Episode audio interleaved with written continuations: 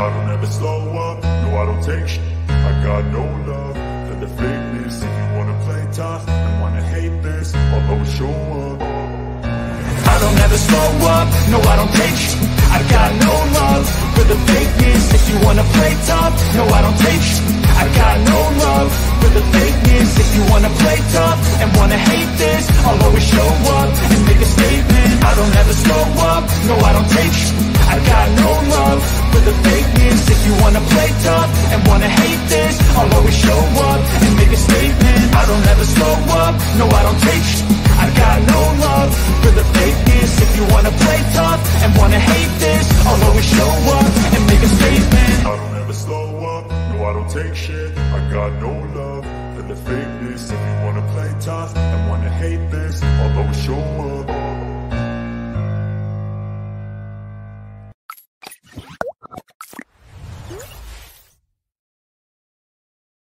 Agora sim! Comecei errado, me perdoe. Comecei com, a, com, a, com, o vídeo e não tinha dado início na live. Então, estava no Instagram, viu isso e me desculpe por isso aí, teve que repetir aqui. E quarta roll de hoje, dia 29 de novembro de 2023. Não sei que bloco, quem achar ali depois manda pra gente. É, e eu tenho um super honra de receber o Emílio Fanef, que foi uh, um dos. Um, um dos palestrantes junto comigo lá no Carnaval de Jericoacoara. Um abraço para a galera lá de Jericoacoara, o Vinícius e o Fernando que nos convidaram. E hoje, depois disso, tivemos uma live maravilhosa, super bem comentada e, bem, e uma, uma aula do Emílio sobre a pré-história do Bitcoin, as influências de Satoshi Nakamoto. E essa, essa primeira live está no chat, e se não me engano, está na descrição do vídeo também. Para quem perdeu, não perca, tá? Isso aqui é matéria de prova. e hoje, um super prazer, que era, já era programado naquela época, para a gente fazer um retorno do Emílio para cá, fazer a parte 2 que, de um estudo que ele, tava, que ele tava, já estava concluindo. Olha aqui o nosso bloco. Aqui o bloco 819.053. Obrigado, Clay. E nós temos aqui registrado o bloco do Bitcoin. É, e, poxa, uh, foi, uma, foi uma das lives mais legais que, que eu já fiz aqui. E eu tenho o maior prazer de te receber de novo. Obrigado, Obrigado. por ter de estar aqui de novo para trazer essa, esse assunto que pouca gente conversa sobre ele e, é, e é super interessante, que são os primórdios do Bitcoin. E nós vamos entrar em outros papos hoje. Mas obrigado mesmo, amigo. Super prazer te receber aqui. Sim, o prazer é meu. Muito obrigado. Antes de, de começar a começar, é, eu estava escutando, eu estava te escutando melhor antes de começar aqui. Tá. eu não sei se fez alguma coisa antes, quando começou o vídeo, mas... Vou, vou ver aqui nas minhas configurações, enquanto isso. Eu não escuto sei. tudo, mas pode ter dificuldade depois, ó. Ok, ok. Eu vou, enquanto a gente conversa, eu vou tentar ver o que, que houve aqui. Feito. Tá? Tentar achar se houve algum problema. Mas, Emílio, poxa, você fez um, uma super, um super bate-papo, um podcast que nós fizemos sobre a. Eu estou com o volume bem alto aqui do microfone. Desculpe. Eu estou no. Eu vou falar mais alto porque eu estou no, no notebook e o notebook não tem um microfone especial que eu não consigo colocar. Então, desculpem por isso. Se estiverem escutando baixo, me falem para me lembrar de eu falar mais alto. Mas quem vai falar hoje é o Emílio, não sou eu. Emílio, só para só a gente reforçar aqui é, rapidamente, você, é, além de ter feito aquela live, quem quiser conhecer um pouco da história dele, tá na nossa live número 1, na parte 1. Mas você está também escrevendo em, em, portais de economia, você é um economista, né? É, que, que fala português muito bem, apesar de achar que não, você fala português muito bem. É, então, então de lá para cá, da última live para cá, você está produzindo material e fazendo estudos bem aprofundados sobre o Bitcoin, né? É isso, é o clima de ideias, basicamente. Um, eu acho que, de vez em quando, quando eu falo com as pessoas sobre a minha pesquisa, é, é, às vezes pode ser minha culpa que eu não explico bem, mas uh, no início eu queria saber quais eram as influências de Satoshi Nakamoto né? Mas eu parei de uh, de estar cu curioso nesse assunto. Uh, o que me interessa mais é, é, o clima de ideias que existia antes do Bitcoin, né? Ou, ou, ok. Porque eu acho, porque tinha um clima de ideias que existia, que se Satoshi nunca uh, nascesse, teria mais alguém que faz alguma coisa parecida, né? Uhum. Porque os cypherpunks, os cypherpunks foram influenciados por ideias, eles usaram essas ideias para motivar eles criar soluções tecnológicas aos problemas políticos. Olá, Perfeito. Alexandre, lá, um abraço. Então, então, não importa quem era Satoshi, é, o que me interessa são, são duas coisas. Primeiro, saber o, quais, quais eram as soluções tecnológicas, incluindo ativos digitais, antes do Bitcoin, para Satoshi ou mais alguém, se ele nunca nascesse, se fosse mais alguém, que alguém ia usar para adaptar, para criar alguma coisa parecida com o Bitcoin, tão uhum. descentralizado, etc. É, no outro lado, me interessa as ideias filosóficas, econômicas, né? É isso. Ah, perfeito, perfeito. É, você fez um, dois artigos que estão na descrição do vídeo. O primeiro deles era esse: as influências realmente tecnológicas, é, o que estava acontecendo naquela época, antes do Satoshi lançar o white paper, que tipo de tecnologia estavam se, se desenvolvendo na intenção de conseguir criar uma moeda que não dependesse de governo, que não dependesse de terceiros, e o Satoshi que trouxe a resposta para nós. Mas a filosofia na época, como é que estava? Pré-2008. O que se pensava? Porque isso foi até antes da, do, da queda, né, da, do, do, do abalo na Bolsa de Valores lá em 2008, né? É, então, como é que estava o clima nessa época? O que, que se pensava? O que estava acontecendo nessa época aí, Emílio? Como é que estava o, o clima? Um, é, eu, eu, vou ter que ir para trás décadas. Ah, ok. É isso que eu vou fazer. Então, eu vou compartilhar a minha. Pode compartilhar. Uh, mas, mas antes disso, ok, alguma coisa que não vou compartilhar que eu estou vendo no meu navegador agora é que é um, é um relatório do Banco Central Europeu dizendo que a, a raiz a, teórica a, do Bitcoin pode ser encontrado na, na escola austríaca de economia, né? É alguma coisa, segundo o Banco Central Europeu, uhum. é a culpa do Bitcoin. do, escola austríaca. É, é a escola austríaca. Eu acho que tem muito a ver, porque eram os austríacos que estavam falando que o governo não vem do Estado, ou não precisa vir do Estado, é, pode emergir espontaneamente uh, dinheiro num estado de escambo puro, como Karl uhum. Menger falou, uh, no, uh, no século XIX. Uh, é, Mises, Hayek, é, Rothbard, eles, eles acreditavam na mesma coisa. É, mas, uh, mas não são só os austríacos. Então, o relatório uh, é certo, mas não completo. Ok. Então, agora eu vou tentar apresentar. Vamos lá.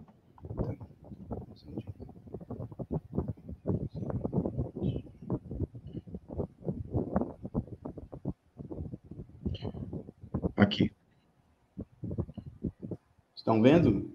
Sim, mas ainda está dividido. Aí, agora melhorou. Eu sei, eu sei. Beleza. Então, eu não pode dar um zoom. Se você puder dar um zoom, pode aumentar um pouquinho. Aumentar. Isso. Tá Aí. Perfeito. Para mim é um pouco grande demais, demais mas, mas é ok. Ah, então, então, as, então, as contribuições das ideias uh, econômicas e filosóficas, eu acho importante começar primeiro com, com Hayek. É, com esse livrinho que ele escreveu, ah, nos anos 70, nos Estados Unidos. É um livrinho mesmo, magro. Uhum. Mas, uh, é, 120 e pouco páginas, mais ou menos. Então, ele escreveu esse livro durante os anos 70, durante um tempo de alta inflação, de falando em termos americanos, né? Alta inflação. Eu não me lembro tá. que era. Uh, porcentagem, mas uh, compara comparativamente com a história do dólar americano, era alta inflação. Os americanos estavam sofrendo relativamente. Né? Certo. É, é o que Hayek teve em mente. Ele começou primeiro com a ideia de Uh, ok, ele estava procurando uma solução ao problema político de inflação. Ele, ele pensou que deve ser um, um problema fácil para solucionar. Né? Uhum. É, o que ele propôs foi a ideia de uh, convencer os governos deixar. Ele sabia que era que seria politicamente difícil convencer os governos a fazer isso, mas a ideia uhum. foi essa: uh, convencer os governos a deixar o povo um, usar moedas estatais uh, de outros estados dentro do seu território. Então, por exemplo, no Brasil, vocês poderiam usar o euro ou o dólar, ou qualquer outro que, que os usuários preferem, né? Essa foi a ideia inicial. Ok. Um, é, é, acho, que, acho que foi em mil, 1974 que ele propôs essa ideia, mas dois anos depois ele publicou esse livro, uh, o mesmo livro aqui em português, no lado esquerdo, uhum Sim. Inglês, direito. É, é, a ideia que ele propôs ah, depois foi, na verdade, se o setor privado, é, em, em, um processo de é, concorrência, ah, tem a capacidade, ou sempre nos dá bens por preços mais baixos e qualidade mais alta, por que a gente não aplica o, o, a mesma coisa para o dinheiro? Né? O mesmo uhum. conceito para o dinheiro. Uh, vamos deixar o, o, setor privado fazer o que ele faz melhor, em um processo de concorrência. Né? Essa uhum. foi a uhum. ideia. Né? Um, é... só, só, só, preciso fazer uma pergunta. Uhum. Historicamente, estou falando agora no, do tempo até pré-medieval, era assim que a sociedade funcionava. A sociedade uhum. definia, a sociedade definia o que, que era, o que tinha valor e o que não tinha valor. Não era uma imposição. Iniciou, de, iniciou depois com, com o feudalismo, etc., uma imposição do que, que é dinheiro e o que não é. Mas na sociedade emergia naturalmente o valor, né? Sim, sim, o valor é subjetivo. É o Estado é. não controle uh, preferências subjetivas. É. Não que não queira tentar, né? É, é. Deixa eu ver. É, se, eu respondi bem. Eu, eu respondi a sua pergunta? Eu, sim, sim, sim. É, é, ele é natural da sociedade uh, emergir o que, que tem valor e o que não tem. As moedas não necessariamente precisam do Estado. Mas nós nascemos numa situação já estabelecida de que uhum. moeda, dinheiro, é uma coisa estatal, né? Uhum. É, lembra da última vez, uh, do último podcast, eu expliquei como durante a Segunda Guerra Mundial, no, no, nos campos de prisioneiros, uh, emergiu espontaneamente os cigarros, ah, Cigarro. um, uma forma de, de moeda espontânea, é, com preços denominados em cigarros. Né? Então, acontece, aconteceu muitas vezes na história de, de dinheiro, dinheiros que não são do Estado. Né? Perfeito a pátria, né? Uhum. Um, mas é isso. Um, deixa eu ver. Um, é, ele, ele queria, na verdade, ele pensou que para os usuários, ele, eles gostariam de ter de ter preços no mercado em várias moedas ao mesmo tempo, dentro do mesmo território. É, mas alguns dos bitcoinheiros, eles, eles, eles sabem que, eu, que eles gostam da, da escola austríaca, eles sabem da raiz, das raízes uh, austríacas. Uh, ele, eles, eles, às vezes, falam que uh, querem bitcoinizar tudo, né?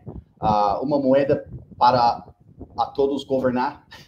É, mas Hayek não gostaria dessa ideia. Ele não queria Bitcoin bitcoinizar tudo, ou dolarizar tudo, ou realizar tudo, uh, heroizar tudo. Ele queria concorrência uh, de moedas.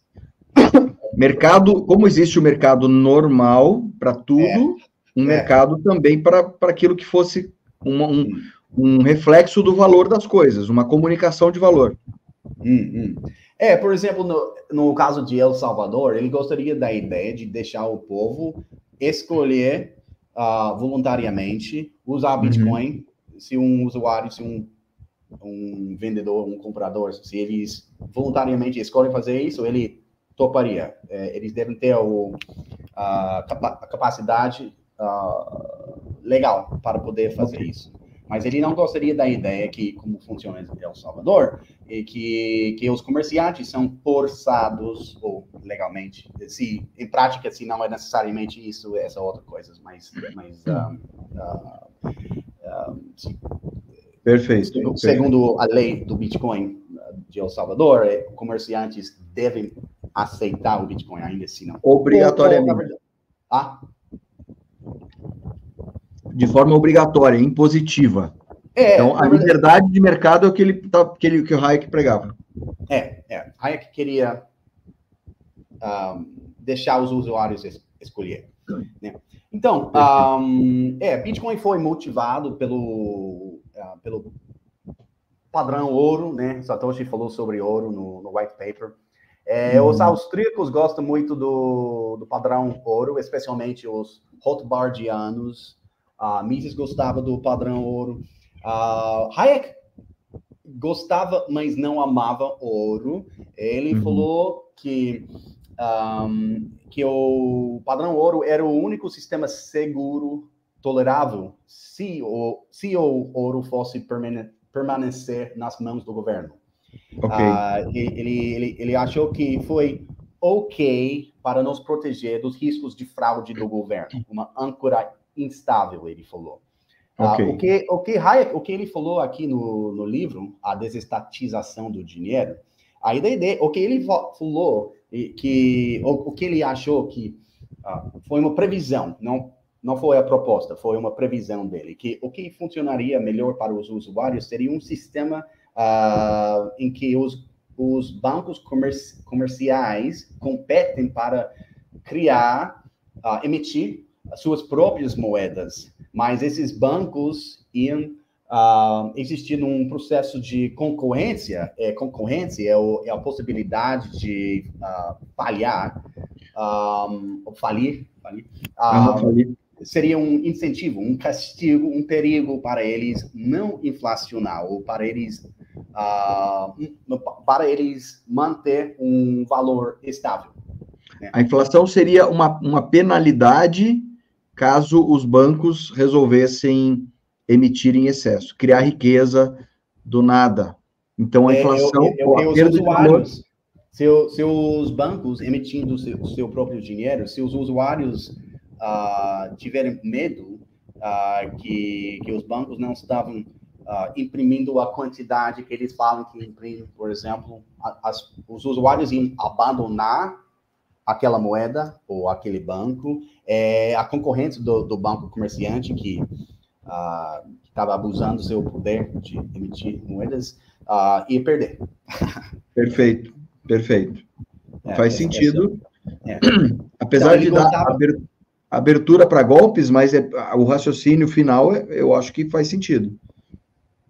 Hum, hum. É, é também, é, Hayek pensou, ok, Hayek sabia que o governo não ia deixar uh, o monopólio que, que tem um, do, do, da, cria, da, criação de, de, dinheiro, né?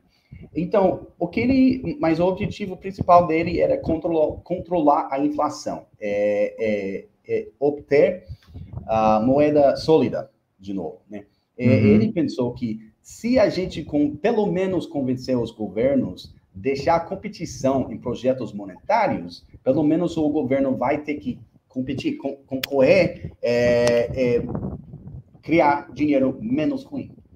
Ok, ok, ok. Teoricamente, faria sentido.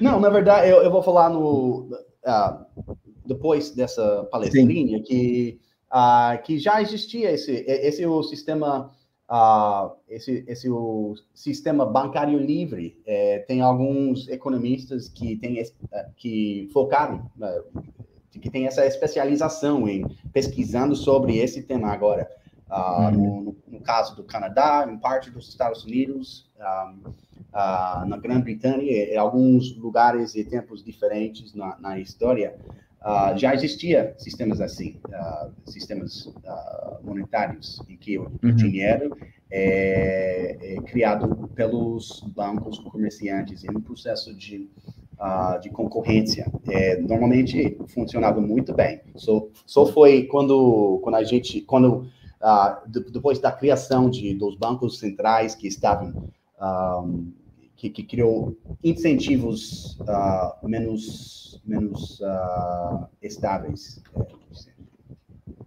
E que Perfeito. foi errado. Sim, acabou dando tudo errado. Hum, hum. Então, a concorrência mas... é essencial para a competição. Sim, sim, sim, sim. Para não abusar o poder, né? Perfeito. Uhum. Então, um, é, é, é, também fora do, do, do livro, tem uma entrevista de Hayek uh, que, que ele fala que Uh, aqui tem uma cotação, ele fala que não acredito que teremos uma moeda sólida antes de eliminarmos o monopólio do governo nessa questão. Uh, se não conseguirmos aboli-lo, então tudo o que podemos fazer é, de forma discreta e indireta, introduzir algo que o governo não possa parar. Perfeito. O Perfeito. parece? Essa frase é maravilhosa. Eu lembro de ter ouvido é. ou, ou, lido em algum lugar. É ah. É perfeita a frase. É, não, é. é, é o, o, que é Bitcoin? É alguma coisa que, por agora, pelo menos, os governos não conseguem parar. E, e começou de forma discreta, né? Ele até. A, a, da, daria até para dizer que há, há, pouco tempo atrás ele, come, ele, ele se desenvolveu, ele cresceu, ele criou é, é, uma, uma, armadura, um armor ali, né? É. De forma sob o radar. É isso, é, sob o radar. É, é, tem algumas razões. Eu, eu não tentei listar tudo, mas uh, uhum. o fato que, que o Bitcoin é descentralizado, tem ponto de centralização e mineração e tudo isso, mas estamos procurando soluções para descentralizar melhor, para o, o Estado nunca nunca poder parar, né? Uhum. Um, então, é descentralizado por agora. Uh, é um ponto importante porque é, de, é descentralizado é porque é só um protocolo, é como o TCP, TCP de moeda. Perfeito. Um, que, que não vem de nenhum estado, é a pátria. É, é um ativo digital na, na, internet, não lastreado por ativos tangíveis, tangíveis no mundo real é, é, o, é o, a teoria de jogos é, tem bota todos os incentivos melhor para os jogadores é, é mais lucrativo uh, é, é, mais é mais lucro um, seguir as regras que é tentar quebrar o sistema entendeu? Perfeito perfeito. Quebrar o sistema é muito caro e o é, resultado é, é pífio. O resultado não tem resultado porque pode ser na pior das hipóteses, revertido. Nem que precise de uma, de uma, né, nem que precise de uma, de, de existir uma, uma, uma coerência aí de todo mundo, né, concordando, ainda assim, o resultado é de um gasto duplo, talvez. Então, assim, é um resultado muito pequeno para um gasto muito alto, retorno baixo. Com, investimento, então, com esse investimento, vale a pena você jogar as regras. É, é, é, é. é não é que é impossível uh, parar o Bitcoin, ou, ou, em algumas maneiras, não, não tudo. Boa sorte tentar fazer isso, mas... Teoricamente, mas teoricamente, boa sorte. É, é, é, exatamente. É, boa sorte. Se quiser tentar fazer isso no seu custo, com o custo do pagador de impostos, o okay, que? Vai, você vai destruir sua economia, porque é bem caro, né? E vai ter que convencer um monte de gente. E o Antonopoulos fala: é, boa sorte para você fazer alguma coisa sincronizada com todos os governos do mundo. é isso mesmo. É isso mesmo. Impossível. É. Não consegue nem concordar, né? Então, mas, mas uma coisa, eu, eu, vou botar uma frase aqui, Emílio, desculpa te cortar, mas vou botar uma frase interessante que o Gustavo colocou, que o hum. Bitcoin pode vir a ser uma balança para as outras moedas. Isso eu acho muito interessante, porque o Bitcoin é uma régua monetária que não existe outra igual. Ele é uma régua é, que não se estica, é uma régua estática ou estável. Né? Desculpa, ajuda um gringo rapidinho. O que é uma régua? Eu não sei o que é. A ruler. Ah, rule. Ah, ok. Aham. Uhum. Ok? É, o, um, uh, é, você tem uma, uma régua, uma ruler, estática ou estável. Ao Hum. contrário Hum. da- dessa régua dos governos, uma régua financeira, Uhum. que ela, ela é elástica. Ela muda de acordo com a emissão. E o Bitcoin não. Uhum. É. Então, É, ele é uma forma, de- ele é uma forma, ele é uma régua na qual as outras moedas podem é, é, se, se espelhar. Uhum. Em algum momento isso pode acontecer. Como já foi com o ouro. Com o ouro, você, é, teoricamente, ele lastreava as coisas, lastreava os dinheiros, né? E o Bitcoin pode fazer esse papel no mundo no- do futuro, uma quantidade enorme de moedas e tudo mais, mas ele pode ser uma régua, né? Um, um, uma, um scale, uma balança para todos. É, é, qual é a palavra? Estou esquecendo a palavra em inglês. É, você tem uma previsão, você sabe o que vai acontecer. Você sabe Previsível. quantos bitcoins vão existir aqui em 100 anos. é, mais ou Ele é menos, pre- basicamente, sabe? Predictable, é, é, ele, É. ele- ele- previsível.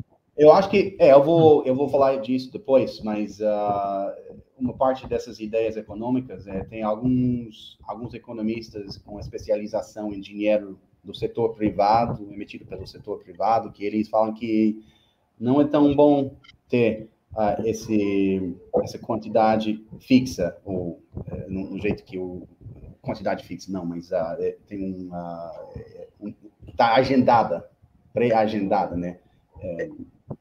Para mim, me parece, agora entendendo o Bitcoin, me parece muito, bom, me parece muito interessante você existir, porque existe, e se eu estiver errado, me corrija, mas tem uma teoria na qual a moeda precisa é, aumentar sua quantidade de acordo com a- a- o de acordo com o aumento de riqueza do mundo. Então, as moedas deveriam seguir Ah, crescendo. Mas isso hoje, com- conhecendo um pouco do Bitcoin, não, não faz sentido para mim nenhum mais. Ok. eh, deixa eu repetir o que eu pensei que entendi. É que tem alguns economi- economistas que falam que é uma boa ideia ahm, a oferta de uma moeda aumentar com a- o aumento do, A do PIB, riqueza. da riqueza. né? É, tem vários deles que falam isso. É, é, não- eu não estou falando que, que não, não tá certo, estou falando que, ah, do da minha perspectiva, é que ahm, tem trade-offs, tem trade-offs. Assim que você introduz uma, uma moeda que olha pro, para o poder de compra no mercado, para manter o mesmo poder de compra, ou você olha para o mercado para ahm, aumentar a, a oferta com o aumento do, do PIB, por exemplo, você está confiando em alguém para fazer isso sem abusar esse poder, né? É um trade-off, é um trade-off. É, não é que um que é, na verdade Satoshi ele respondeu para essa pergunta, ele falou que eu não sei fazer isso. Ele falou que eu não sei programar uma moeda que, que vai olhar para o mundo real sem abusar, assim que eu é, esse é o tem um termo que existe é o Oracle, o Oracle. Tem alguns economistas que falam que eu gosto da ideia de Bitcoin, é, Mercado Livre, concorrência, moedas, tudo isso, mas eu não gosto do. ah, mas mas uma, uma moeda que alguém vai querer pagar seu aluguel no futuro, você, você precisa poder fazer. ah, ah, olhar para o futuro sabendo o que mais ou menos vai ser o poder de compra no futuro. Ok. Entendeu? Não, não pode fazer isso com Bitcoin. Não. Você tem sua poupança em Bitcoin, amanhã cai. É, é, é, agora você não tem dinheiro para pagar o aluguel. Sim. É, se você tem um. Se você já comprou alguns anos atrás, se você sabe os ciclos muito bem, você pode, ok, eu não have no ano que vem. É, mas mas, mas é, é difícil fazer essas calculações. Eu, eu gostaria de fazer uma pergunta. Por que que os economistas tem tanto receio de deflação, de você, do seu dinheiro valer mais ao longo do tempo. Ou seja, para eu comprar isso aqui hoje, eu gasto 300 reais. Se eu comprar daqui a meio ano, ele vai valer 150. Qual é o mal nisso? No seu dinheiro, é, porque isso é usado como argumento, dizendo que deflação é um perigo.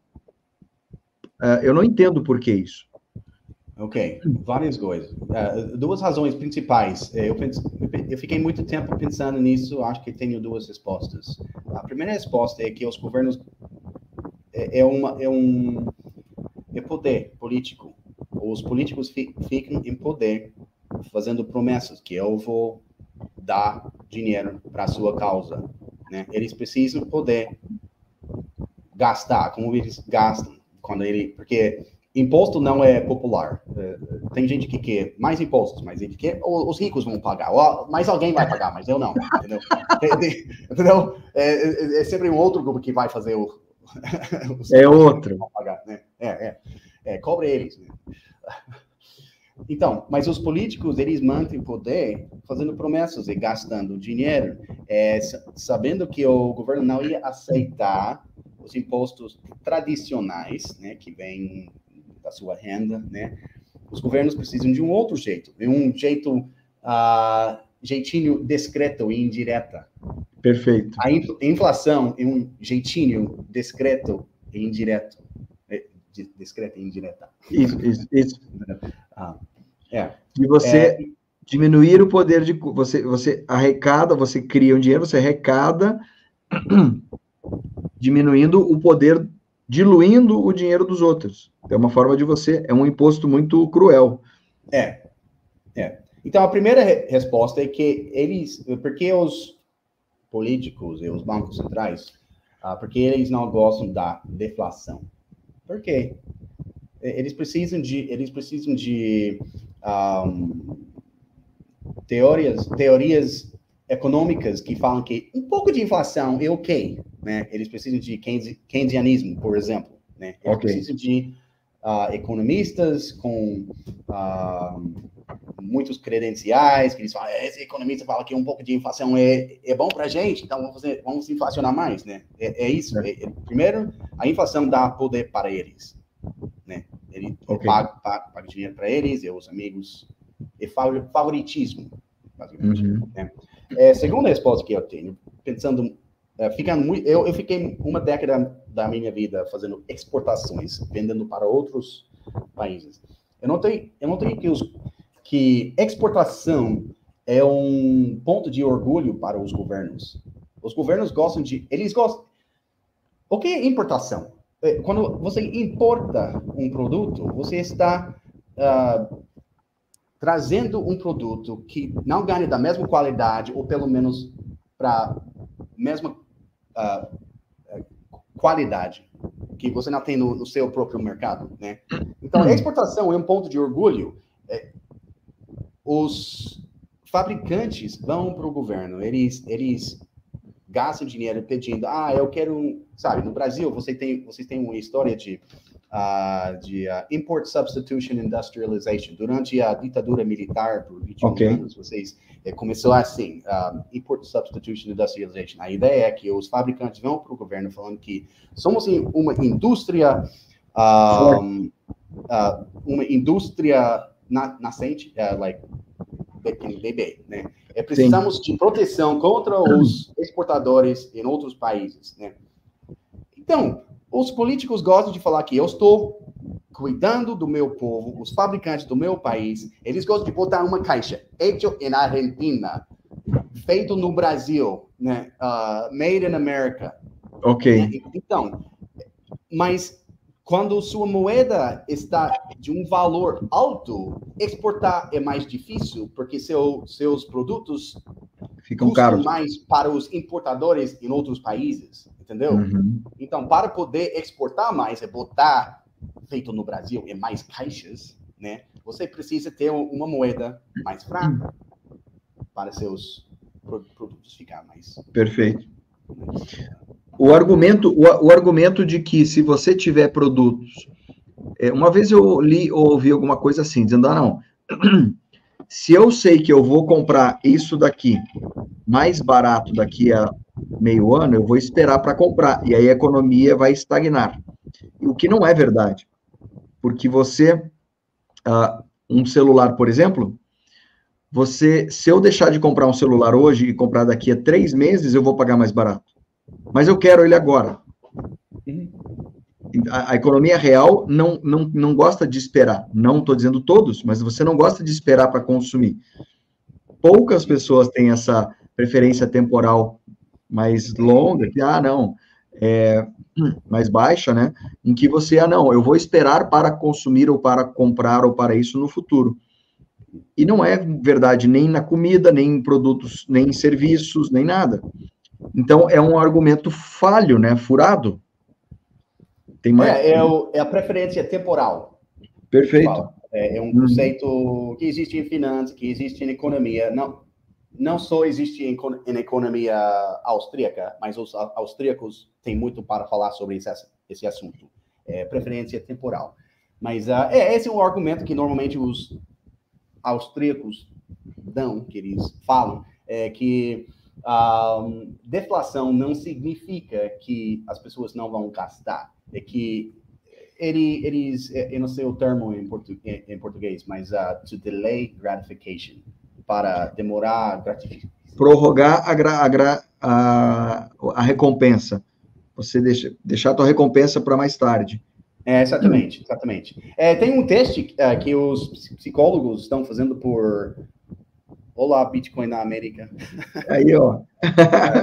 Marcão. Marcão, que bom ver você, cara. Então, os psicólogos estão fazendo um, uma prova, um teste com crianças por décadas, que é o, é, em inglês é o the Marshmallow Test. Um Marshmallow Test. É, é, que eles dão, eles, é, é, para testar a preferência, preferência temporal da criança. Né? Eles, eles perguntam, uh, eles, eles falam, para a criança, olha, você pode ter um marshmallow, um, um, doce agora, ou se conseguir esperar mais 15 minutos, você ganha dois. Eles saem da, da sala e voltam. Comeu ou não? é, é, eles dão um segundo se, o, se a criança não comeu. É, mas uh, fiquei alguns anos lendo psicologia, eu, eu li uh, nesses livros que um, ah, as crianças que que esperam até o segundo doce, eles fazem muito melhor no futuro da sua vida, né? Eles, eles, eles não, ah, ele, aconteceu alguma coisa com o vídeo. Eu botei, eu botei ele mais próximo para tentar aproximar a gente. Mas a hora que você quiser é, é, dividir a tela, é só colocar. Tá bom. É, Acho que eu vou voltar, então. Vou dizer que as pessoas que têm essa preferência temporal, pensando mais no futuro, eles, eles têm vidas melhor, eles vivem melhor. Uh, outra coisa é que inflação incentiva você não planejar para o futuro.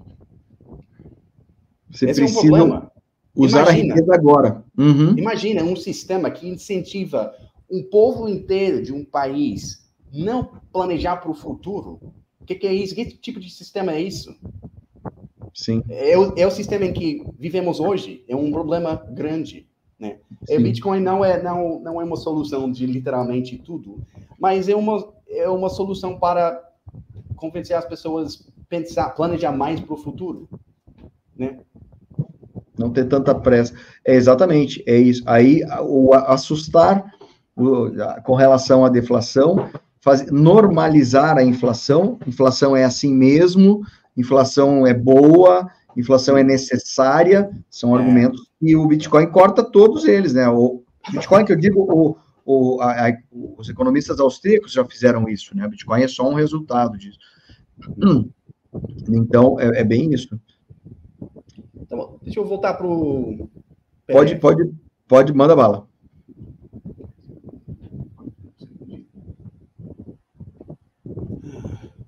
Estão vendo? Já estou abrindo agora, peraí. Ok. Foi? Pronto. Foi. Okay. Neto Freitas, parabéns aí pela tua sobrinha. Minha sobrinha então, de seis anos fala que dinheiro é papel estragado dos políticos. Excelente. Continuamos, continuamos. Hum. Então, uh, alguma coisa. Então, estamos falando da clima, do clima de ideias que existia antes do Bitcoin. Então, o que motivou os cypherpunks tentar criar um mercado tudo criptografado com um ativo digital nativo à internet, com a internet? O que foi? Eles, eles foram motivados por algumas ideias. É, então, esse, essa pessoa, esse homem em cima na esquerda, esse é Timothy C. May. Foi ele que gerenciava e escreve, escrevia um, a mala direta do, do Cypherpunks, a lista okay. de e-mail. Foi ele, Timothy C. May. Ele, ele, ele já passou, ele já, já faleceu. Morreu. Já faleceu. Uhum. Uh, faleceu. Mas uh, ele, olha, ele tem. Deixa eu fazer alguma coisa rapidinho. Voltar para o navegador. É aqui. Esse é o. Eu. Nossa! A lista de e-mail é tudo que ele escreveu por uma, uma década, gerenciando a lista Nossa. de e-mail. Né? É, você demais. pode pesquisar, por exemplo, Ayn Rand. É, então, motivation, motivation. Ele fala sobre o que é o motivo uh, do, do, do, movimento cypherpunk. Ele fala agora aqui, Ayn Rand was one of the prime motivators of crypto anarchy. Uh, what she wanted, é, interessante, what she wanted to do with material uh, technology in Galt's Gulch is much mm -hmm. more easily done with mathematical technology. Então, Opa. É, peraí. É, falou, hum. o que Rand, em português, o que Rand queria fazer com a tecnologia material, é, com a Vale de Galt, é, da, vale de Galt. Do, do, livro a, a, Revolta de Atlas, é uhum. muito mais fácil de se fazer com a tecnologia matemática. Então, segundo Olha. ele, ele queria, esse é o, essa cidade verdadeira existe. É, existe, porque Ayn Rand foi de, de férias para um, uma cidadinha em Colorado. Ela, ela, ela, chegou lá, ela pensou que, nossa, esse, essa cidadinha seria um, uh, uma boa ideia criar na, na, minha obra de ficção uh, de, da Revolta de Atlas. Então, essa é Vale de Galto verdadeira. Olha, que maravilha, que legal. É, a ideia foi essa. Foi... Uh, uma, como eu falei, uma cidadinha escondida nas montanhas. É, as, é o povo, é, a ideia dela foi, uhum. do, de, na Revolta de Atlas, esse livro aqui, Revolta de Atlas, foi que, que as pessoas uh, que tinham mais ou, menos, mais ou menos a mesma filosofia moral dela iam morar aqui escondido para uh, viver com essa vida moral. Uh, certo. É, é, Timothy May, ele gostou muito dessa ideia de ter Vale de Galt, mas no ciberespaço. Ele falou, lembra que eu tenho aqui, um, Ayn Rand was one of the prime motivators of crypto anarchy, de criptoanarquia. Certo. Então eu acho então, eu acho interessante explorar um pouco das ideias dela, se ela ia gostar de anarquia ou não. Uhum, mas, sim. Mas, mas, alguma coisa interessante, Wei Dai, que, que fez, ele fez uma das tentativas uh, privadas de, de uma criptomoeda antes do Bitcoin. Ele, ele publicou um, uh, um relatóriozinho uh, uhum. em, em 1999, se não me engano. Uh, é, é, a primeira frase do, do da obra dele. Uh, ele falou que eu estou fascinado pela criptoanarquia de May. De, uhum. dele. De, que legal. De May. É, Timothy, Timothy, Timothy May, ele pegou de Ayn Rand. Legal, então, legal. É, os dois cypherpunks foram motivados, ou indiretamente, no caso de Wei Dai, por, uh, pelas ideias de Ayn Rand. Então, o que Ayn Rand pensava de anarquia? Porque foi a anarquia que ele, que ele queria criar no ciberespaço. Um, Ayn Rand descartava a, a anarquia como um sistema político, chamando de chamando-a de uma abstração flutuante ingênua. Ela não gostava de anarquia, mas uh, os cypherpunks estavam querendo criar uma anarquia uh, com a, um, uma adaptação de uma das ideias dela. Um, tá. Mas. Uh... Então, a, a, a, motivadora, a driver inicial, antes do, do Timothy. May, foi a própria Ayn Rand, né, com o trabalho dela. Foi ela, sim, foi. Dessa obra de ficção. Perfeito. É, mas mas uh, Rand, ela é uma defendedora, defendora ou defendedora? Me por favor. Defendedor. Defendedora. Defensora. Defendedora. Defensora. Defensora, muito obrigado. ela era uma defensora um, de um sistema de, de direitos uh, de propriedade. Ela, ela falou que, ela escreveu que é apenas por meio dos direitos de propriedade que qualquer outro direito pode existir. É a base. Um, é, então, é, é, eu, eu explorei as ideias um pouco para tentar uh, aprender se ela ia gostar uh, do Bitcoin, porque o Bitcoin emergiu das ideias dos cypherpunks, né? Que, por ah, sua vez, emergiu é. da, das ideias de, de Ayn uhum. Rand. Uhum, uhum. Então, no, no Bitcoin é, é, um, é, um, é uma forma radical de, direito, de direitos de propriedade. Não, é, porque não pode criar mais que você fala que vai criar das unidades, né? É, também porque é, em Bitcoin, saber é a mesma coisa que, que é pertencer. Então, se você tem sua é possuir, possuir, né? Perfeito. Uh, saber alguma coisa, sua chave privada, é essencialmente possuí-la, né? Perfeito. Um, é, então, é, é, radical. Eu, eu, Estado não pode bater na porta, porta a porta para uh, tirar violon, uh, violentamente informações nas cabeças das pessoas. Uh, se o, o governo pode fazer, mas se o Estado fizer isso, vai falsificar a ideia que o Estado promove para si como um fornecedor benevolente de bem-estar social. Sim. Todo sim. mundo vai ver o Estado como ele é. Ele é violento. Violento. Ele é o, ele é o, ele, ele, ele, ele é possuidor da, da violência, como é que chama? Ele, ele, ele tem o monopólio da violência. É, é isso. Literalmente, em ciência política, é, a definição de, do Estado é monopólio de violência. É, eu, estudei ciência política, então é isso que eu aprendi do, do, do, do livro. Do, é, o Estado é monopólio de violência. Violência. Então, um, então, Rand falou algumas coisas sobre, mais especificamente sobre o dinheiro. É, é o que ela falou que um, que o dinheiro pode ser criado. Ela, ela falou que eram os americanos que, eu não sei se é verdade, mas o que ela falou, é que ela escreveu, é que foram os americanos que foram as primeiras pessoas para notar que que você pode em inglês a gente fala to make money, to make uhum. money, né? criar criar dinheiro. É, ela, ela escreveu que quando você cria valor para os outros, você está criando criando riqueza. Né? Talvez aqui em português fique melhor ah, riqueza. Uhum, uhum, uhum. É, é, a gente fala to make money, but, uh, mas uh, é, é, a riqueza pode ser criar. É, Sim. Você só pode criar. Não existe um, uma quantidade de riqueza no mundo. É, segundo Sim. ela, é, escassa. É, em muitos países o povo acreditava que existe uma quantidade de riqueza fixa é, para obter riqueza, você precisa roubar de alguém, ou, né? É, mas Sim. ela falou que não, não, não, pode ser aumentada. Você ah, pode criar riqueza, exatamente. Uhum, exatamente isso, exatamente isso. É, isso foi fundamental na no perspectiva dela, é, pensando sobre o, uhum. o dinheiro.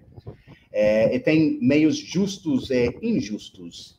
Ah, segundo ela, as conexões políticas eram injustas, é, meios, foi um meio injusto de obter o dinheiro.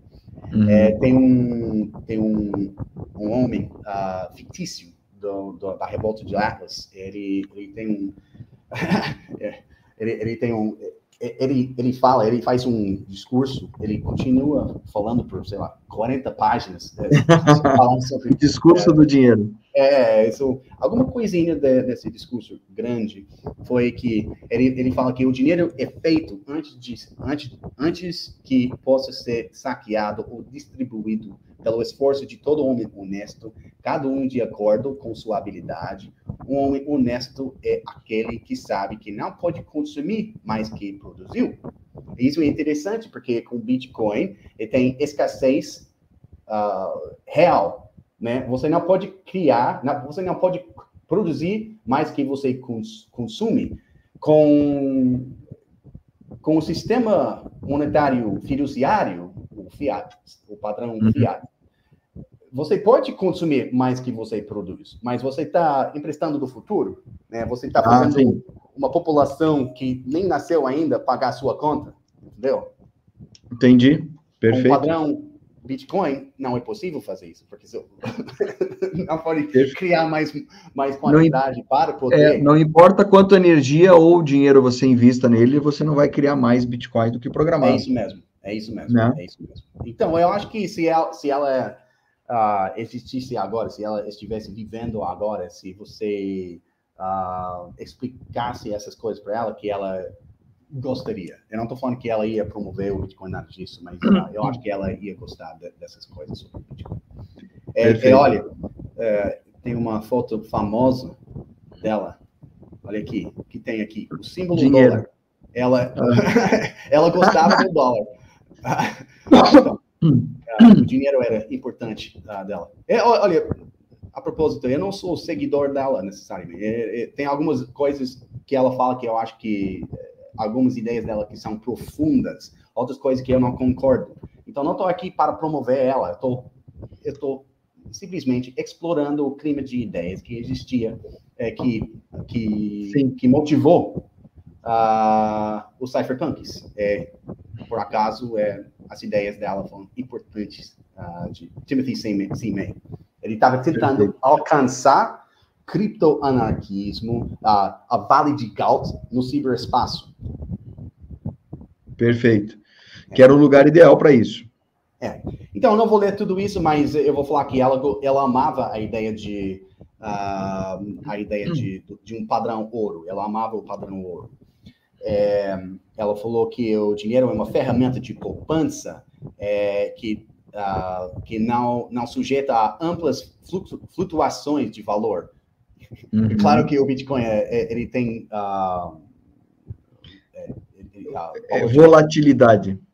Ela não ia gostar da volatilidade, uh, com certeza. Mas, Mas, é uma coisa inicial, né? O Bitcoin está muito jovem, então. É, é isso que eu escrevi no meu relatório que eu, que eu publiquei e compartilhei contigo recentemente. Sim. É, os links daí para o teu perfil e para o teu site estão na descrição do vídeo, tá? Para quem quiser acompanhar o Emil uhum. e o trabalho dele, estão na descrição de, desse, dessa live aqui. É, eu explorei, é, eu explorei a, a questão da volatilidade uh, em, em, em uh, uma publicação que foi publicada esta semana, uh, que, que, se chama a Future World Monetary Order. Está lá, é um PDF. A Future Sim. World Monetary Order. Então, um, outras ideias. Então, David D. Friedman, ele é o economista, ele é o, famosamente, ele é o filho de Milton Friedman, o ganhador do prêmio Nobel, uh, economista também. Uh, David, David D. Friedman. É, ele, ele é pioneiro uh, de, do pensamento uh, Criptoanarquia. Opa! Né? É, foi esse livro, a, é, é, essa é a terceira edição, mas a primeira edição foi uh, escrita no, no começo do século 70. É, um, é, é um livro muito bom que me uhum. influ, influenciou, influenciou bastante. Uhum. Uh, uma década atrás, mais ou menos, quando eu li pela primeira vez. Uhum é, existe em português também é, na segunda edição. A segunda edição foi publicada no, na última parte dos anos 80. E não tem todas as ideias atuais que ele botou na terceira, mas, mas existe em português para os que querem. É, é, Sim. É, bom, então, David Friedman, segundo Timothy C. May, voltando para a lista de e-mail aqui, uh, David Friedman, um, é, ele, ele, falou que, interestingly, David Friedman, son of Milton Friedman, uh, the machinery of freedom, became a convert uh, to our ideas uh, and crypto anarchy in the state. Então, ele, ele fala sobre, eh, ele fala mais sobre, uh, Friedman fala aqui, um, que, que Freeman motivou a, a anarquia uh, dele. Uhum. Eu lembro que Rand teve a ideia de Vale de Galt. Ele, uhum. é, Timothy May também falou que Rand motivou uh, o, a anarquia nele, mas ele falou também sobre David Friedman, várias vezes ele falou sobre David Friedman. É, é, é segundo David Friedman, Timothy, uh, David Freeman influenciou Timothy May. Uh, mas Timothy C. May também influenciou David Friedman. E David Friedman, ele pegou as ideias da, de criptoanarquismo, ele escreveu, é, acho que em 2006, mais ou menos, David Friedman escreveu esse livro, que é basicamente, quando você lê esse livro, você vê que, nossa, ele é, ele é cypherpunk, ele é cypherpunk, É, é, mas ele, ele contribui, ele, ele dá suas contribuições dessas ideias. É uma geração, uma geração do Friedman mais, mais moderna. É, sim, sim. Já digitalizada. É, é eu publiquei um, um, um artigo é, que se chama Anarquia e Bitcoin. Está é, publicado com Instituto Mises Brasil. Ah, o teu artigo está publicado no Instituto Mises Brasil uhum. sobre sobre sobre é, se chama Anarquia e Bitcoin. É, é, basicamente sobre as influências de David uh, Friedman, Robert Heinlein e Werner Vinge. É as, as influências dessas três pessoas no, no Bitcoin. Perfeito. É, é, nos cypherpunks, que, no final de contas, chegam para criar um. Deixa eu só agradecer o, o Neto pela, pelo chat, super chat, obrigado, cara. Quem tem filho pequeno, dificilmente vão aprender na escola. Essas coisas não se aprende na escola mesmo, cara. Todo mundo, é, a, é. escola ensina a ser, a ser, a ser ovelha, gado e ovelha. É, concordo contigo, cara. Parabéns então, aí eu, pelo... Então, é, lembra que esse livro me influenciou muito, influenciou os cypherpunks. Eu, eu queria saber quem motivou David Friedman. Eu fiz, eu fiz pesquisa, eu vi que um, um, Hayek influenciou Sim. Friedman, mas, então mandei um e-mail para ele com um, um rascunho de um artigo que eu queria publicar. Eu, é, é, no rascunho do artigo falou que uh, Hayek motivou uh, Friedman. Ele falou que, olha, Hayek me motivou sim, ele, ele me influenciou uh, o, anarquismo, mas, mas ele, ele falou que, mas Hayek não, não foi o, um, a pessoa principal, não foi principalmente que me influenciou na anarquia. Foi Robert Heinlein, ou um, ele é um autor de ciência, uh, de, de, ficção científica. Ficção científica. Eu fiquei é. curioso agora, porque eu adoro ficção científica e não conhecia. É, esses, esses dois, é, Werner Vinge, esses dois, é, essas últimas duas, uh, parte de baixo da tela, um, Werner Vinge, Robert Heinlein, os dois são autores de ficção científica, os dois. É, é, Timothy C. May, ele, ele fala, ele menciona os dois, é, é, uhum. então os dois autores de ficção científica motivou Timothy C. May, mas quando você pergunta para David Friedman quem te influenciou mais uh, o, o, anarquismo em você, no seu pensamento, ele fala que foi Robert Heinlein, esse livro especificamente, The Moon is a Harsh Mistress. É no ah. livro, eu, eu cheguei para eu, eu, completei esse livro alguns meses atrás. É, no livro, a Lua é uma colônia penal para os prisioneiros, que a, a o, que, o governo do, do, da Terra manda os prisioneiros piores para viver uh, na Lua. É, na Lua é, existe um sistema não necessariamente, não exatamente anarquismo, mas não tem as instituições que temos na Terra para é, que, que, que, que são considerados uh, o papel do Estado. Né? Então, a Lua, o, o povo da Lua, algum, alguns dos ex-prisioneiros que ficaram, que foram uh, liberados depois, eles moram em liberdade em, em cavernas em, em, é, embaixo da, da da Terra, da Lua. Né? Certo. Ah, para se proteger do sol. Um, eles, eles precisam resolver seus, uh, seus disputos, uh, seus problemas em paz. Uh, eles criam instituições em, em um estado de anarquia. Então, Olha. é um livro bem interessante, bem interessante. Influenciou muitos li pensadores libertários, incluindo David Friedman, o economista. Não, que, que, que, bem, bem interessante. Esse True Names ali do Werner, ele também tem um. É, é, esse livro eu não li ainda, mas eu pesquisei um pouco. Uh, eu vou falar o que eu, eu acho que eu entendo sobre o livro. É, é que uhum. é sobre alguns hackeadores que não gostam do governo. É, ah.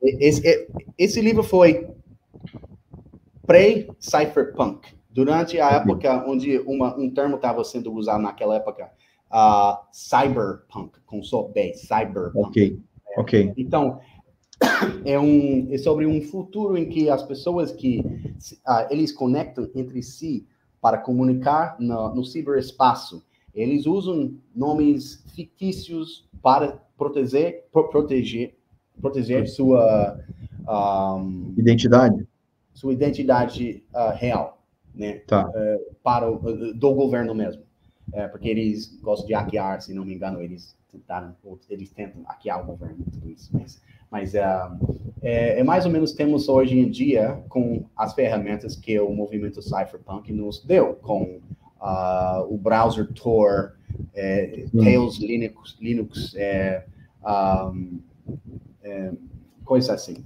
identidades, ou, ou é, é, basicamente isso. Perfeito. Mas, perfeito. Um, é, foram esses, esses uh, autores de ficção científica, é David Freeman, que uh, inspiraram os, os cypherpunk, o anarquismo cypherpunk. É, é, na realidade, o, quando os cypherpunks estavam é, se comunicando, era, era meio que uma ficção, não se imaginava, não estava uhum. acontecendo na vida real, né?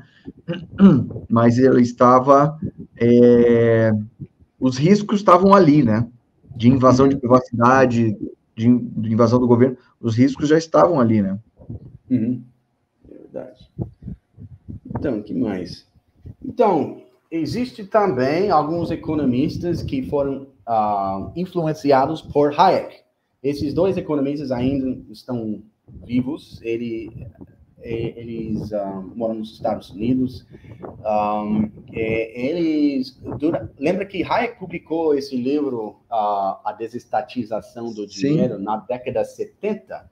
É, uhum. é, esses dois foram influenciados por ele. É, esse aqui especialmente um, uh, Lawrence White, ele ele foi para New York University para ensinar. É, é, e quando George Selgin aqui, quando ele estava estudando, nem fez a uh, nem fez o doutorado ainda, ele aprendeu que Lawrence White ia mudar para New York University para ensinar. É, é, Selgin ele foi para New, New York University também para estudar, fazer aulas. Uh, é, um, um, parênteses, você mediou um, uma, um, uhum. uma, um, um painel, né, o, com o Lawrence White, não? Você fez parte de um de uma mediação de uma palestra dele, não foi isso?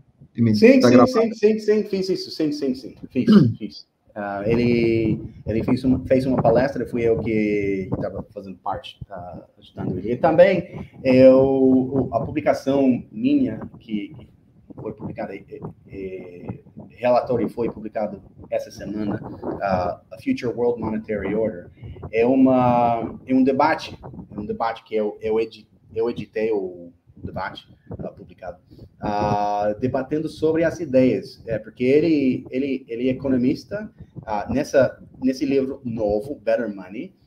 Lawrence White ele ele ele, ele olha, olha para os trade-offs, ele considera uh, economicamente os trade-offs entre um padrão ouro e um padrão Bitcoin. O que seria uma solução uh, da, do, da, do sistema fiduciário que temos hoje em dia. Olha que interessante esse livro aí. Fica a dica aí para o pessoal. Hum, hum. Né? E o de baixo, quem é? Uh, e George Selgin. Então, os do... George Selgin, aqui. Ah, eu deveria ter botado os nomes dele embaixo. Mas, mas então, os dois são. Um, eles foram motivados por Hayek. E os dois, eles exploraram o sistema bancário livre. Em que, lembra que eu falei que Hayek falou que um sistema ser, sendo melhor que o, que o padrão ouro seria um sistema em que uh, os bancos. Uh, uh, operando em um sistema uh, de concorrência que eles iam poder produzir dinheiro melhor que um padrão ouro uh, poderia oferecer, entendeu? Então eles estavam explorando a, a história uh, disso.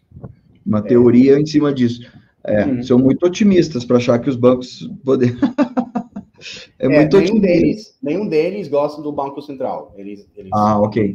Culpam o Banco Central de muitos problemas eles, eles, eles preferem um, um sistema.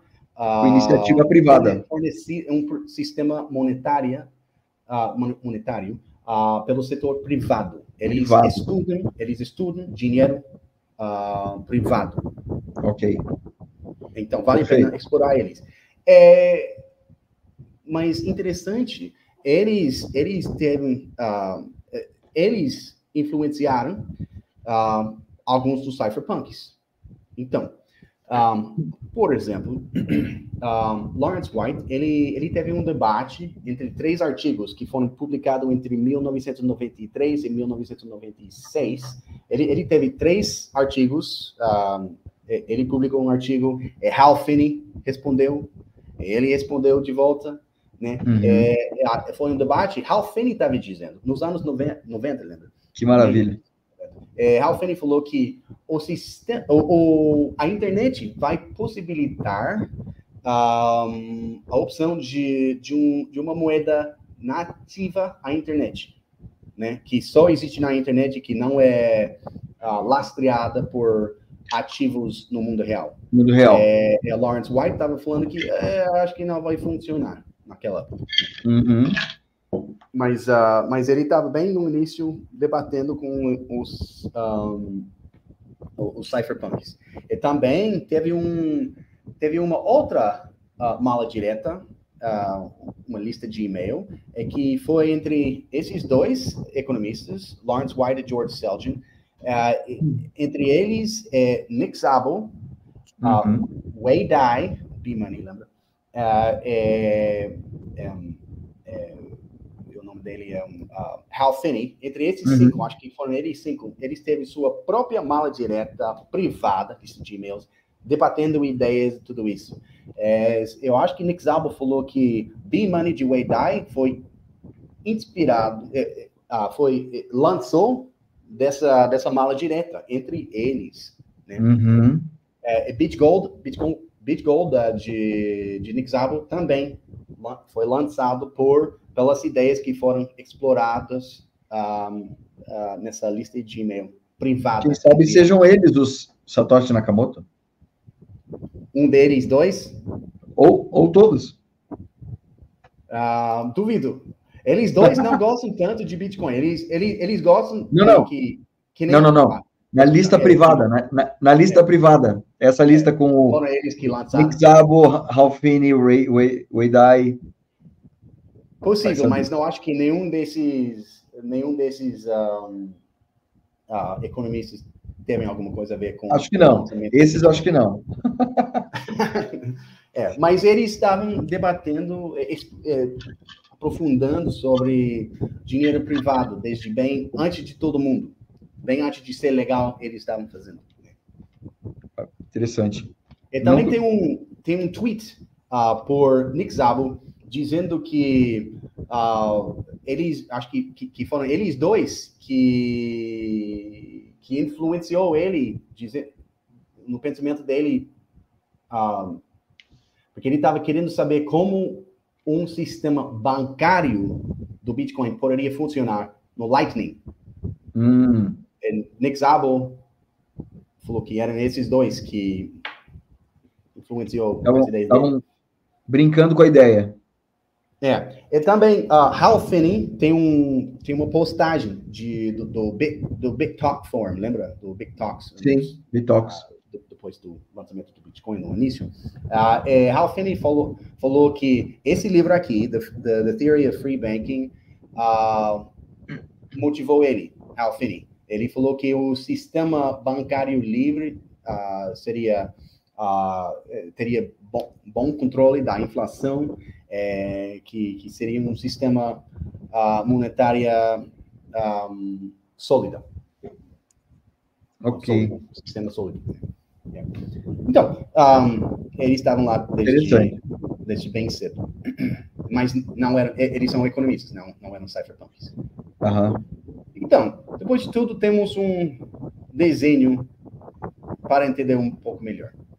Tá. Ayn Rand, está vendo a tela ainda, né? Sim, tá perfeito. Então, Sim. Ayn Rand influenciou uh, o criptoanarquismo, uh, a revolta de Atlas no ciberespaço. É David uhum. Friedman, a anarquia, a anarquia também uh, via de, de, de David Friedman. Okay. É, mas a, as ideias criptoanarquistas influenciaram David Friedman. É, as ideias de David Friedman, depois de ele emprestar de, de uh, Timothy C. May, ele de novo influenciou, as ideias. De, é, segundo, segundo David Friedman, aconteceu assim. Pum, pum, pum. Nossa, é, legal. Robert Heinlein influenciou o anarquismo de uh, David Friedman. Ele foi o principal um, é, é, tem, tem essa linha, estou uh, esquecendo a, a, palavra, esse tipo de... Pontilhada. Pontilhada, pontilhada. Uh, essa linha pontilhada, eu, eu botei numa, uh, numa certa pontilhada, porque David, Timothy May, ele menciona Robert Heinlein, mas ele não fala que Heinlein foi um... Influenciador. influenciador, um influenciador principal. Então, botei okay. numa linha pontilhada. Possível. Werner, é, possível. Werner Vinge foi, é, ele foi mencionado como uh, influenciador uh, mais que uma vez na, na, na mala direta. Uh, Wei Dai falou que ele foi inspirado pela, pelo criptoanarquismo de Timothy C. May. E Satoshi, nas referências do white paper, citou Wei Dai. Também Satoshi, no white paper, cita Nick Szabo. Uhum. Nick Szabo, ele foi influenciado por Lawrence White, por George Selgin. É, ele também menciona Carl Menger no Shelling Out, aquela, aquele relatório muito bom que eu não mencionei uhum. nessa, palestra, mas uh, Shelling Out é um relatório muito bom. Uh, ele menciona o fundador da, uh, do, do, do, pensamento austríaco, do, da, da escola austríaca, de economia, Carl Menger. Uh, uhum. então, está aqui com uma linha pontilhada, porque ele não falou que. Não falou um, literalmente, né? Mas. É, é mas. É. Sabe-se que, que alguma influência teve. É. é Hal Finney, ele foi influenciado por uh, George Selgin, ele mencionou no uh, BitTalks, Bitcoin Talk Forum, uh, uhum. que, que o sistema de bancário livre uh, influenciou o pensamento dele, uh, uhum. é, foi Hayek. Hayek influenciou eles dois. É, Karl uhum. Menger, é, é, é, Hayek, ele menciona mais que várias vezes um, no livro A Desestatização de Dinheiro. Ele menciona Karl Menger, é, é a obra dele. Olha que legal. Então, é isso. Deixa eu esse resumão está muito interessante aqui, está bem, bem, bem interessante. Mesmo que não tenha, não tenha influências diretas e, e expostas, né? Dá para ver que você, você, vê no resultado final do trabalho. O próprio Satoshi ali, falou, por mais ele citou alguns, mas dá para notar toda a influência austríaca ali na, no raciocínio, né? Uhum. E Ayn Rand também. Uhum. Então, se imagina que o tanto que isso aí influenciou. E como tu falou, é, o clima de. Deixa eu dar um zoom aqui. O clima de querer se proteger e tirar o, os, os, os, as entidades centralizadoras do, do poder é muito. É, era, já era alguma coisa que estava fervendo há muito tempo. E aí volta aquela frase lá, que era de quem? Do Rothbard, eu não lembro, mas dizendo que tem que, tem que a gente não pode ser pela violência, mas a gente tem que inserir algo que não possa ser parado. É. Hayek. Hayek. É, foi. Deixa eu ler de novo. É...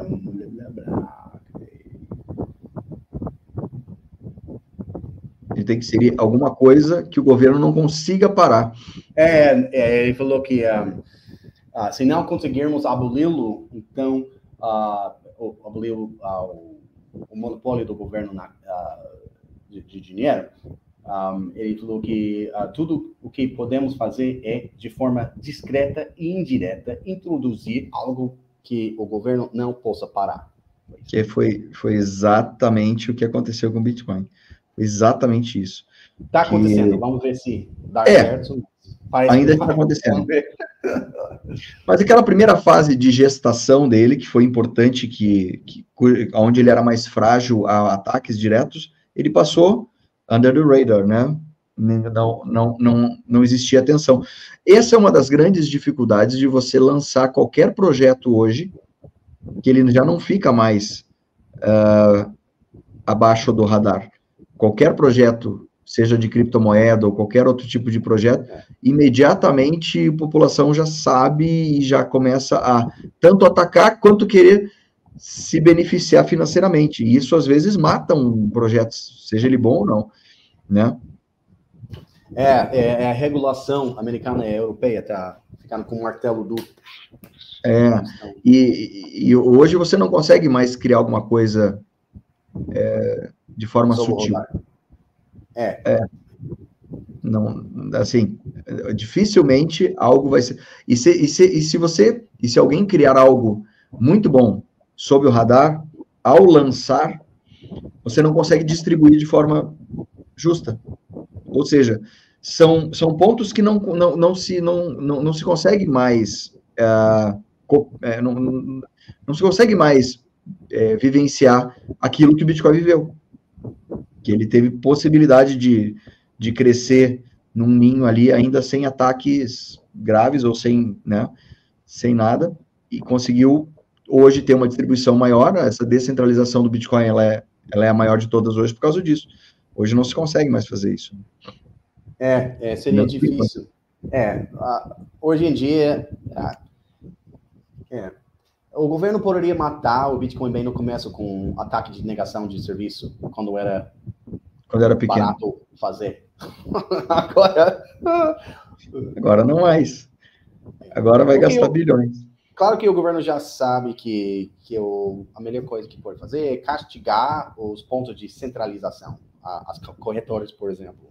Ou mineradoras. É, depois, depois de uma de uma batalha que dura muitos anos e o governo está é, convencido que, que não tem jeito. Tentar matar, o que o governo pode fazer é, é matar os, as pessoas que usam para criminalizar comprar coisas, né, ou os comerciantes que aceitam, né, mas uh, pelo longo prazo parece que a coisa, é, olha, eu acho que Hayek teve razão. Ele, ele, tem, ele tem uma proposta como um sistema de a concorrência em moedas pode existir. Ele também tem uma previsão dizendo que o bancário livre era a solução, melhor ainda que o ouro. Um, mas ele também, fora do livro, ele, numa entrevista, ele falou que devemos introduzir alguma coisa de forma discreta e indireta que o governo não pode parar. Eu acho que a, a única ferramenta que temos para fazer isso seria alguma coisa que me parece o Bitcoin me parece.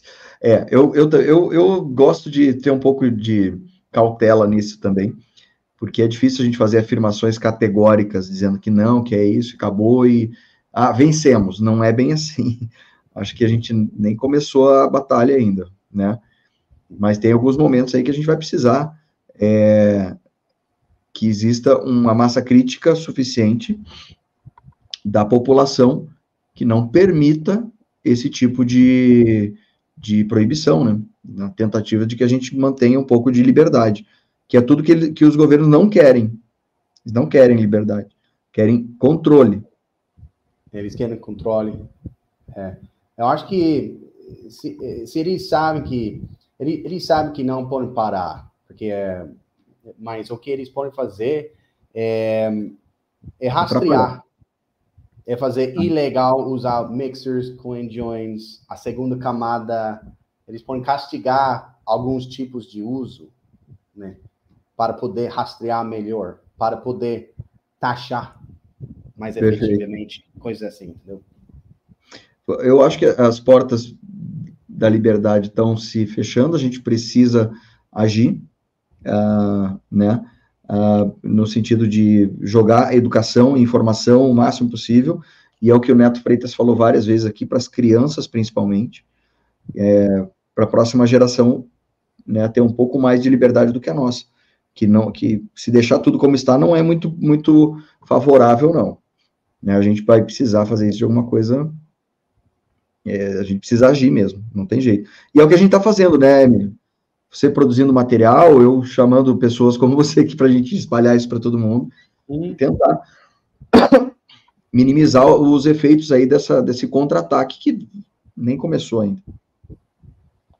É, olha, é. alguma coisa interessante, é, tem uma cotação que não me lembro com palavras exatas, mas uh, um dos ex-presidentes, acho que foi o segundo, segundo presidente americano, John Adams, que ele falou, o que foi a revolução?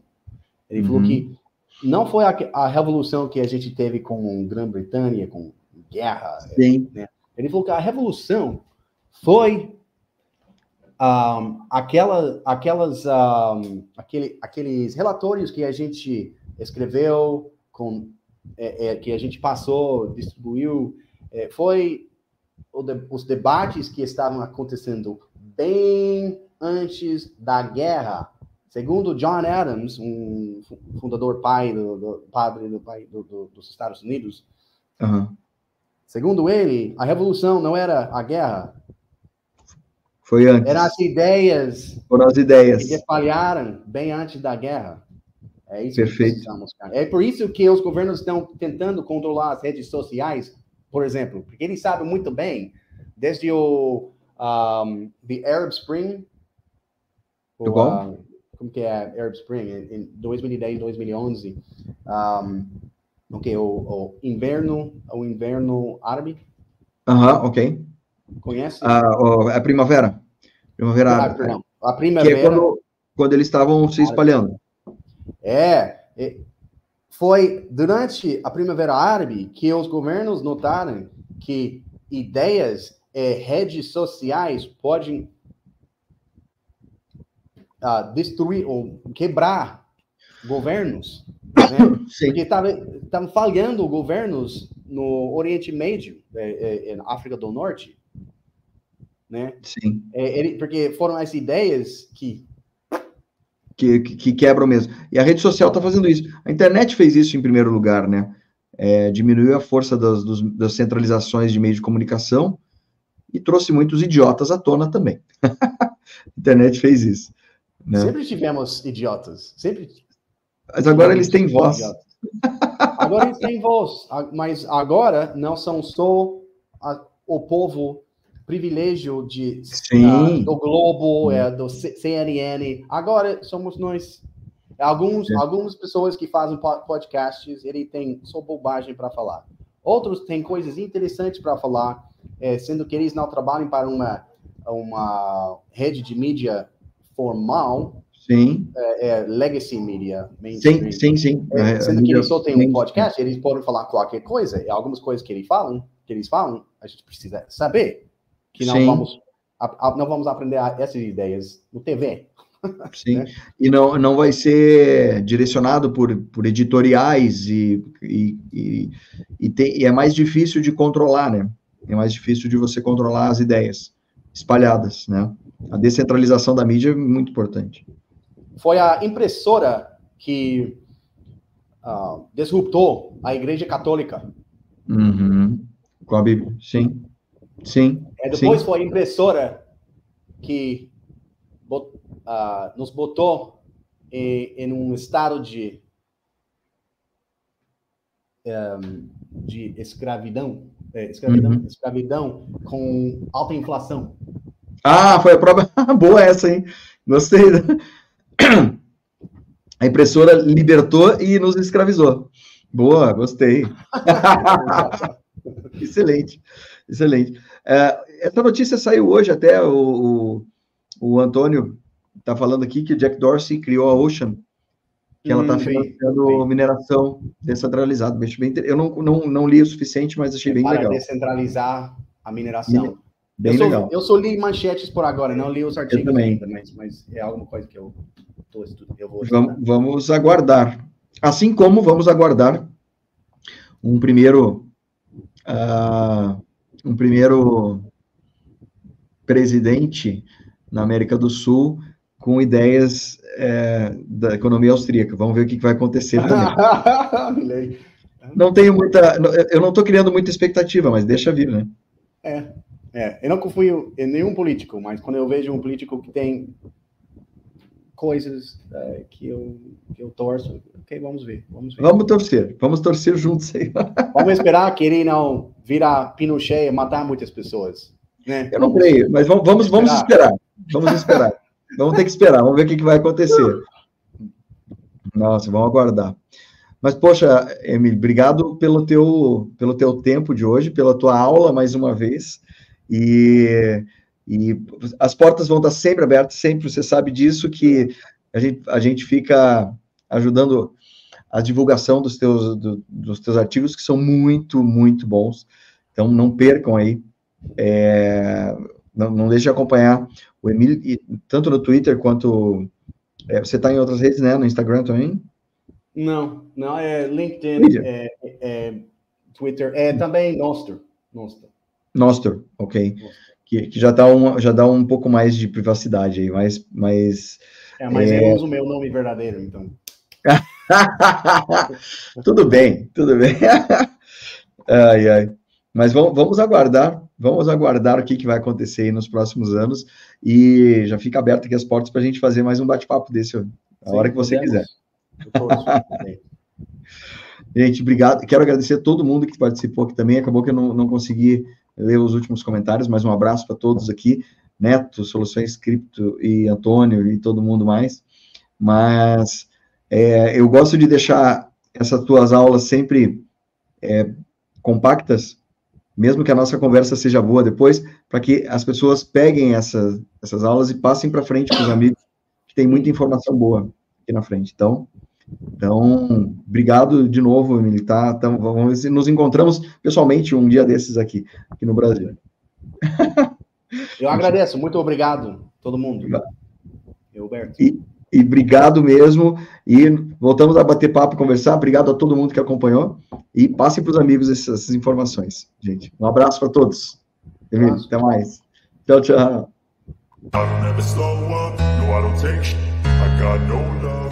Fakeness. If you wanna play tough and wanna hate this I'll always show up. I don't ever slow up, no I don't take sh. I got no love for the fakeness. If you wanna play tough, no I don't take I got no love for the fakeness. If you wanna play tough and wanna hate this I'll always show up and make a statement. I don't ever slow up, no I don't take sh I got no love for the fakeness. If you wanna play tough and wanna hate this I'll always show up and make a statement. I don't ever slow up, no I don't take sh I got no love for the fakeness. If you wanna play tough and wanna hate this I'll always show up and make a statement. I don't ever slow up, I don't take shit. I got no love. For the fakeness If you wanna play tough and wanna hate this I'll always show up